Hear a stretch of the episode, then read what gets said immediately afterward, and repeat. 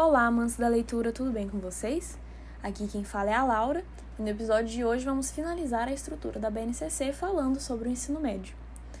Bom, durante o ensino médio há a sistematização do conhecimento, ou seja, as disciplinas são divididas em áreas do conhecimento. E a área responsável pela leitura e pela escrita do aluno é a área de linguagens e suas tecnologias. Com relação à literatura, assim como no ensino fundamental, o que permanece ali no núcleo, no centro, é a leitura de textos literários, principalmente textos da literatura clássica brasileira, são os mais incentivados aqui no ensino médio. Porém, os textos cobrados aqui no ensino médio, eles exigem um repertório muito mais amplo por parte dos alunos. Eles exigem uma análise e uma reflexão maior. Tanto é que, durante essa fase, as habilidades que são desenvolvidas no aluno são as habilidades de crítica, de interpretação. A função dessa fase é formar sujeitos críticos, autônomos independentes.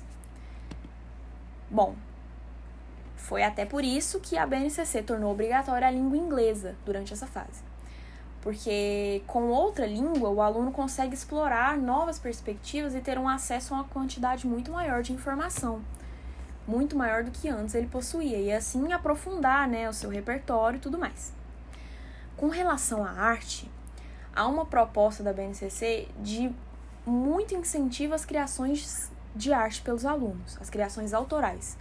Ou seja, eles incentivam essa expressão dos alunos, tanto por meio de artes visuais, dança, teatro e música, quanto por meio da própria literatura, onde o aluno aprende uma nova estruturação de formulação de produção textual que não é mais apenas objetiva, mas sim uma formação de produção textual subjetiva, onde ele pode se expressar, enfim. Aqui, com relação à arte e à cultura, os estudantes eles assumem dois papéis ao mesmo tempo, tanto de apreciadores quanto de artistas. Ou seja, ao mesmo tempo que eles são apresentados a diferentes culturas e manifestações culturais ao seu redor, eles também são incentivados a produzir as suas próprias criações e manifestações. Isso justamente para criar um sujeito crítico independente.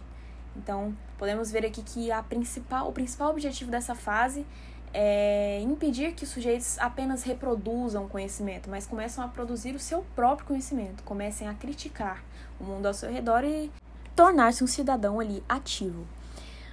Bom, então o objetivo é esse e eu espero que vocês tenham gostado do episódio de hoje e nós nos encontramos no próximo episódio. Um beijo e até a próxima!